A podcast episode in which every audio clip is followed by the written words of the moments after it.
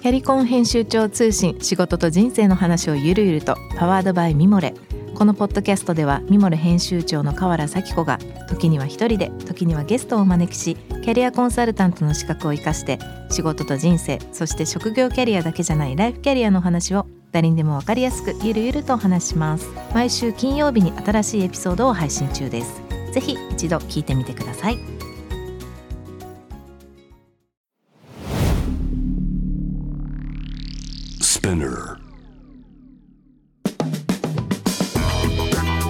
ビゲーター中道大輔です。Mission to the Future with Forbes Japan。このポッドキャストは、物、こと、人の魅力を引き出すことで、日本のカルチャーの価値を再定義し、世界と共有するコミュニティプログラムです。 Forbes Japan ウェブとは記事として連動し、音声では SPINEAR を通じて主要リスニングサービスにてお聞きいただけます。 Forbes Japan ウェブは概要欄のえーリンクからぜひチェックしてみてください。番組の X そしてインスタグラムアカウントは PTTF アンダーバーコミュニティです。えーそちらの方もフォローをよろしくお願いしたいと思います。えーさて、今回はですね、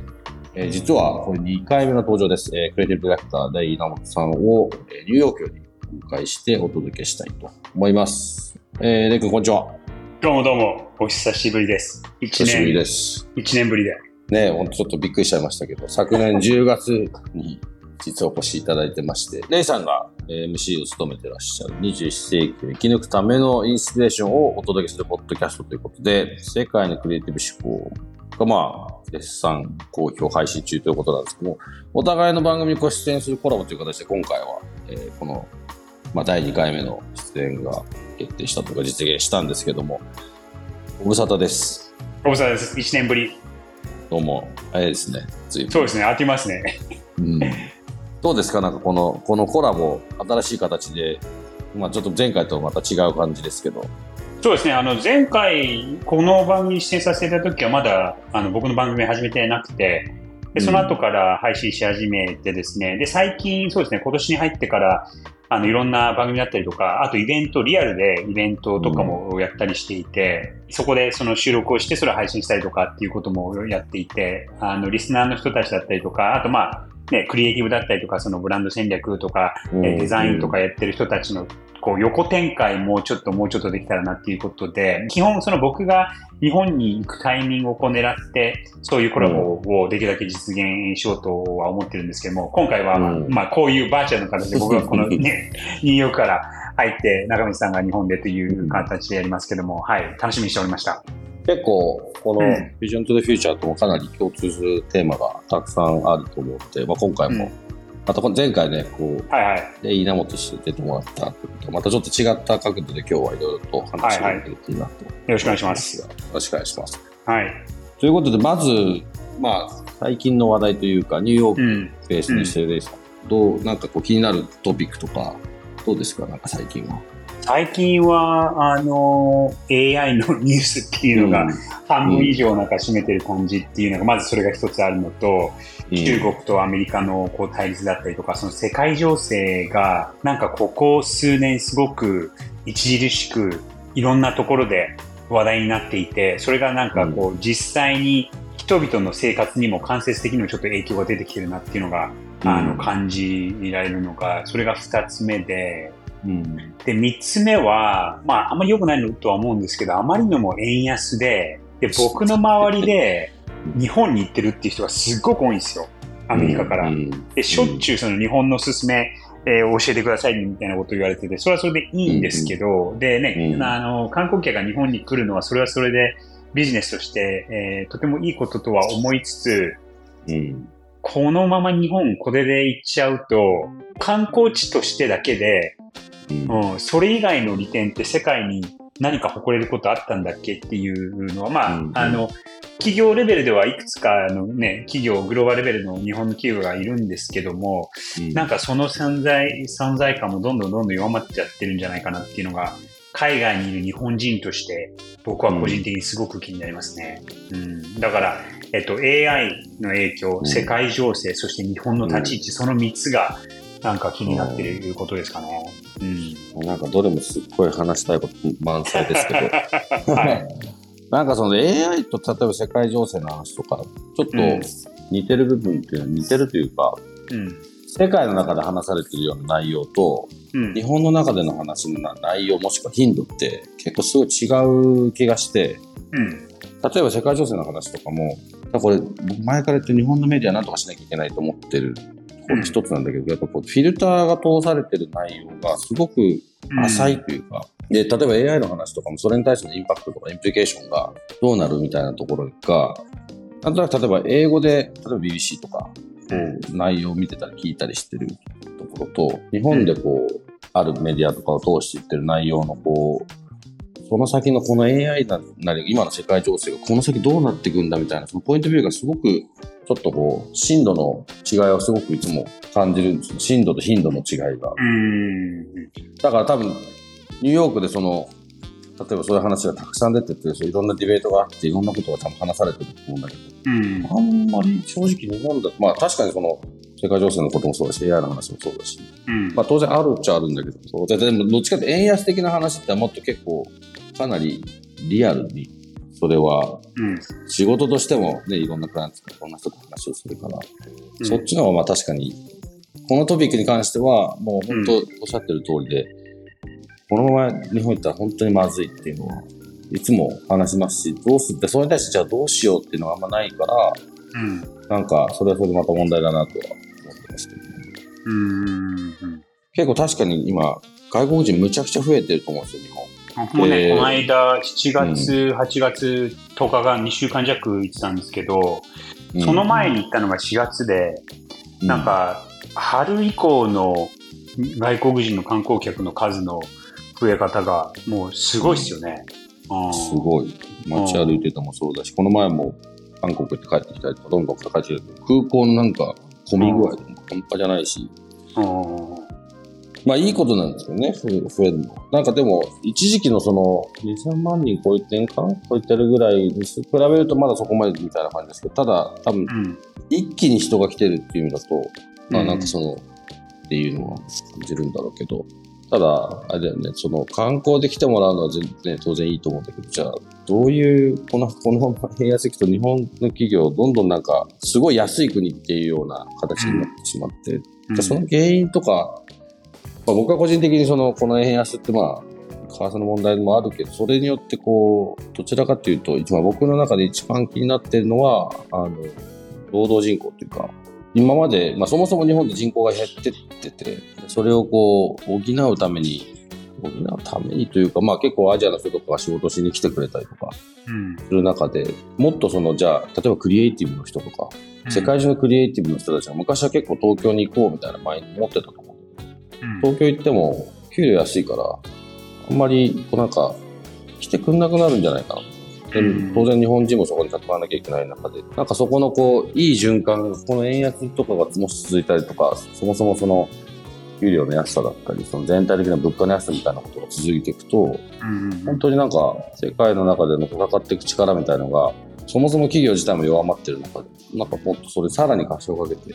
高くなってるっていうのが、うん僕の中でも結構一番のトップかもしれないな。長渕さんの場合は海外とのやり取りって多いんですか？海外多いですよ。やっぱ日本の企業どう世界に出すかっていう、うちの、まあ、会社で言うと、まあ、例えばクライアントの仕事っていうのは、メインはどう、まあ、クライアントの仕事だけじゃない、うちの会社全体がどう日本と世界をつなぐかっていうところがまあベースになってて、うん。で、まあ、クライアントで言えば、日本の企業をどうやって世界に、まあ、日本の企業をグローバルブランドにどうできるかみたいなところの方向と、世界の企業の中の日本支社がうん。どうやって世界の中できちんとプレゼンスを高められるかっていうのが、まあ、二つ大きな、まあ、軸というかテーマでうん。いるので、今ちょうど動いてるやつなんかは、大きな日本の企業、大きな化学会社の仕事なんで、もう一回グローバルでブなパーパスブランディングをきちんと掲げてやんなきゃいけないみたいな話をしてたそうするとこの前も世界中から東京に来て、こういろんなディスカッションをしてっていうワークショップを今ちょうどやってたんですけど、うん。多いですね、世界の人と。日本の企業との差みたいなのやっぱり感じるから、そこで。うん。あとなんかそういうところで言うと、まあこれ、ここ最近の話なんですけど、うんお子さんを持ってる人たちが、うん例えばまあ高校生、中学生、高校生ぐらい以下のの子たちを持ってる人たちが、子供にその海外の経験をさせようっていう意識が、なんかここ2、3年ですごく著しく増えてきたなっていうのは、うん全く肌感なんですけど、うん。思うんですよね。うん。2000年に入ってから、うん。海外に留学する日本人っていうのがガクッと減っちゃってるんですね。減ったよね。うんそうそうそう。で、その2004年とかがピークで、で、うんそれから2017年までずっと下がり続けて、なんか半分ぐらいになってるらしいんですよ。うん。うん。で、まあ最近になって、あの最近ちょっと一番最初、最近のデータを持ってないんですけど、特に自分らの子供たちが、15歳以下の子供たちが、今後その世界に対しての心の準備と、あと言語とかそういう基本的な準備ができてないと、うん。うん、日本だけだとちょっと生き残れないんじゃないかっていう危機感を持ってる人たちが、今ようやくなんかそうやって具体的で、ね、政府にに任せてでもうん。何もならないから、う うん、海外に移住したりとか留学をさせたりっていうのがちょこちょこで少なくとも例えば、まあ、これめちゃくちゃこの点の話ですけど例えばそのサマースクールで子供を海外に行かせるとかっていうところから始めてる人たちのことを最近ここ12年ぐらいですごくよく聞くようになりましたね。あーうん。うちもそのうちの一人かもしれないですけど、あの、うん。イギリスの学校に二人とも今行ってるんで、はいはいはいはい。やっぱり聞かれますよね。こう、向こうどうだったとかどう？とか、うん。その興味を持ってる人っていうのは、まあ確かまあ、うちが行ったからって当然あるのかもしれないけど、ただ僕の場合は、自分の経験があるから、うん。なんかしかもうち男の子二人なんで、うん12歳頃までには行かせないとって思ってた。これはもう勝手に。あのなんでかっていうと、男子ってあの、やっぱりこう、ティーネイジャーになると格好つけるじゃない。はいはいはい。で、格好つける中に、あのうん言葉が喋れない、これ多分大人にもね、通じると思うんだけど、言葉が喋れないことがかっこ悪いと思ってる節があって、うんだから、そう思う前に、こうなんか、連れてかなきゃみたいな。だからそこがなんかこう、うん。12歳ぐらいをめどに、なんかこう、そうでも、家の中ではだんだん洗脳してったみたいなのがあったんですね。で、で向こう行ってから、まあ、うん。初めはちょっとやっぱ大変そうだったけど、英語なんかやんなくていいから漢字やれって言って。て、うん。で、向こう行ってからは、やっぱり1年目はちょっと大変だったけど、やっぱりうん15歳もしくは18歳でゼロからってっていう大変さよりは、多分やっぱりそこはね、若いから、うんもう今はもう2年ぐらい経って全然もう早く帰りたいみたいなことを、まあ、夏休み言っていたし、はいはいはいはい。そういうのはあるけど、その言葉に対してのこう壁みたいのは、うん。やっぱり子供たちでもそういうふうに、特に男の子は感じるだろうし、うん。それってなんかその日本全体の、まあ、言葉に対してのこう劣等感みたいなところに全部つながるなとは思いつつ、うん。まあでも確かにその人は、まあ一時期に比べたら増えたなっていう感覚は確かに向こうでうん。学校の話とか聞いてても思いますよね。うん。今のちょっと話題の延長線上で全然話は違うんですけど、うん。あの、これもちょっと未来にこうつながる話で、最近のそのアメリカの統計を見てると、まあ男性女性ってこう白黒はっきりした社会ではなくなってきてるので、えー男性はこういうふう、女性はこういうふうってこう一括りに言うのは良くないんですけど、統計的に何が出てるかっていうと、あのうん大学生とかの男子が女女性よりもあの全然遅れを取り始めていて、どういうことが起きてるかってう。だよね。どあの結構今著しく出てるのが、うん。えっと、トップ1割の大学が、うん。今女性が3分の2で男性が3分の1になってるんですね。うん。うん、で、逆に、えっと、うん。ボトム一番下の1割の大学のだ、うん。えーあれを見ると、男性が3分の2で女性が3分の1なんですって。昔はもうちょっとこう五分五分だったりとか、逆にその男子の方がね、あの多かった、特にそのトップの方はあ多かったんですけど、うん。うん。で、そもそも女性の方が、まあ、成長も早いし、うんまあ基本優秀だっていうところもあるし、絶対そうで、大学に入れなくなってる男性が増えてます。う。ん。で、それプラス、えっと、社会人になってからも、まあ、これもいい、いいことではあるんですけども、ただ、社会問題になりつつあるのが、女性がお金をこうちゃんと稼ぎ始めてますと。うんうん。で、まあ30代になる前後とか、あとその子供を産む前とかまでの統計を見ると、女性がお金を男性よりも稼ぎ始めてて、それはそれで悪いことで、いいことではあるんですが、逆に落ちこぼれちゃってるっていうと言葉間違ってるかもしれないんですけど、落ちこぼれのその男性が、あの例えばその大学行かないとかっていう人たちが増えてきちゃってると、それはそれで社会に悪影響が出るっていうこともすごく懸念されていて、うん、うん、なんかそのね、今 DI とかすごく騒がれていて、あの、もちろん大切なことで、なんですけど、社会問題が逆の意味で出始めちゃってて、うん、っていうのも、なんか、まあ僕も子供がいる身としてで、男の子も女の子もいるんで、うん、うん、どういう教育をさせていこうかっていうのは、うん、で、多分アメリカで起こってることって、5年とか10年後に日本でも起こり始めると思うんですよね。それは、いつまあ、結構ね、いつもそうだし、その、教育に関してもそうだけど、やっぱさっきちらっとあったけど、そもそも女性の方が多分、間違いなく優秀じゃないですか。うん、うん、子育ての仕方して、見てても、やっぱり、我々よりも我慢もできるし、こう、なんていうかな、こういろんなことをこう子供に対しての接し方とか、もう絶対僕なんかできないなっていうことを思うし、当然仕事してても、女性のできることってなんかすごいなと思うことがたくさんあるから、うんうん、でそれで前なんか大学日本の大学受験があって、うん、男子の枠の方が女子の枠より多かったみたいな話がなんか昔ちょっと問題になってたはいはい、ちょっと前に。はいはい、だけどその時に思ったのは単純に普通にこうフリーで受けたらみんな女の子になっちゃうからじゃないのって思ったその時その話聞いて。でも実際それが今アメリカの大学多分起こってるんだよね。今、いや、起こってる。うん、本当に。ねそうそうそうそう。うん、今までは社会的に女性がこう、ね、上から押されてた状況になっちゃってて、で、それがまあ、ここ20年、30年ぐらいで、だいぶこう、ちゃんとこう、平等な社会になってきて、うん。日本はまだまだですよね、そこの点。そうそうそうそうそう。そうそうそうそう。うん、でも、それが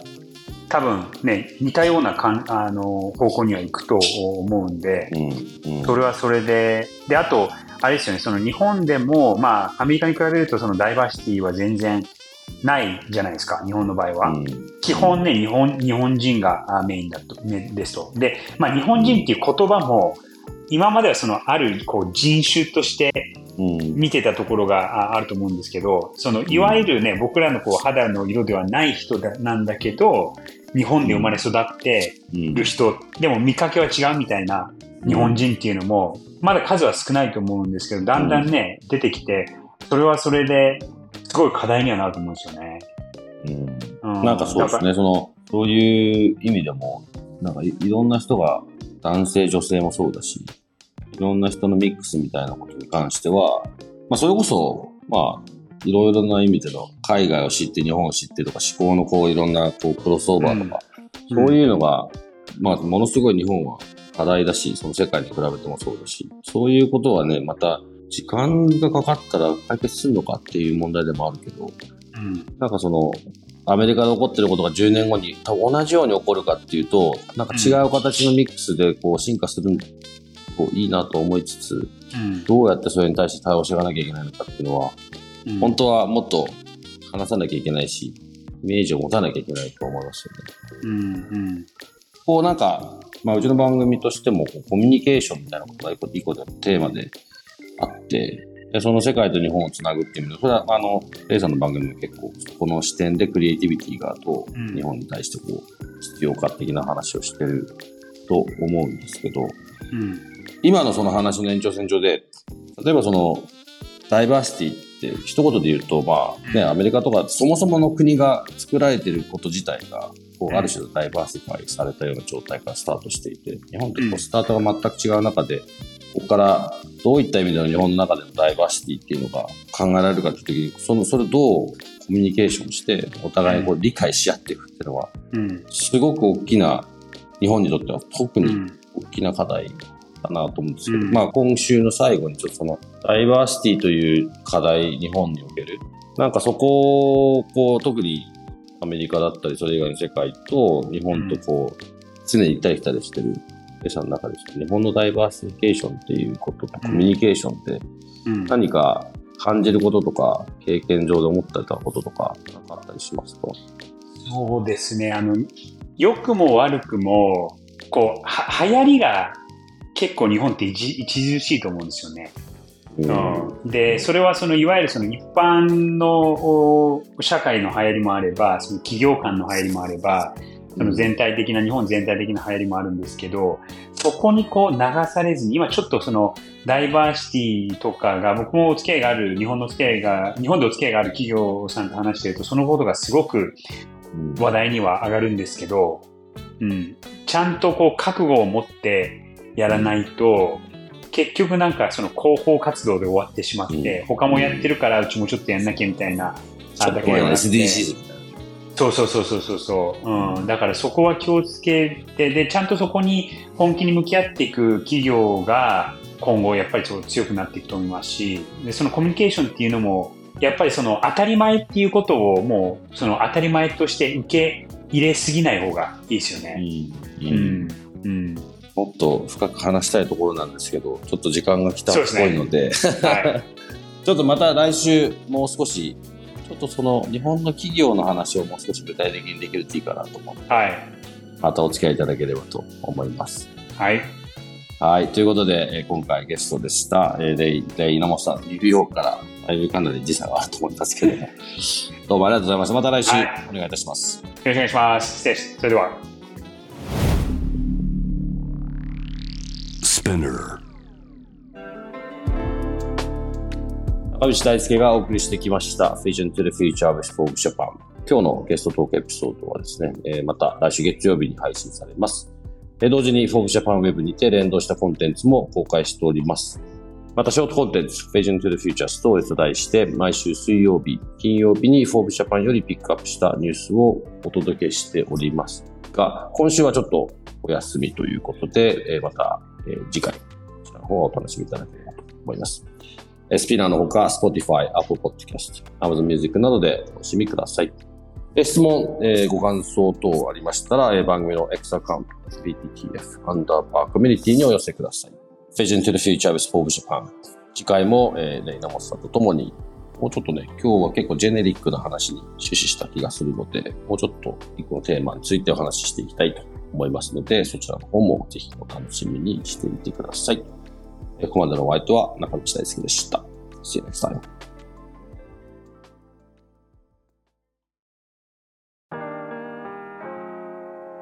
美容家の神崎めぐみと編集者の大森洋子でお届けする雑談ポッドキャストウォンと私のお名前なんての？ふと私って誰なんだ？と自分がぐらついてしまうそんなあなたと毎日を楽しくするサバイバル術を一緒に考えていきます。ボンとは毎週水曜日朝5時に配信。ぜひお聞きのプラットフォームでフォローしてください。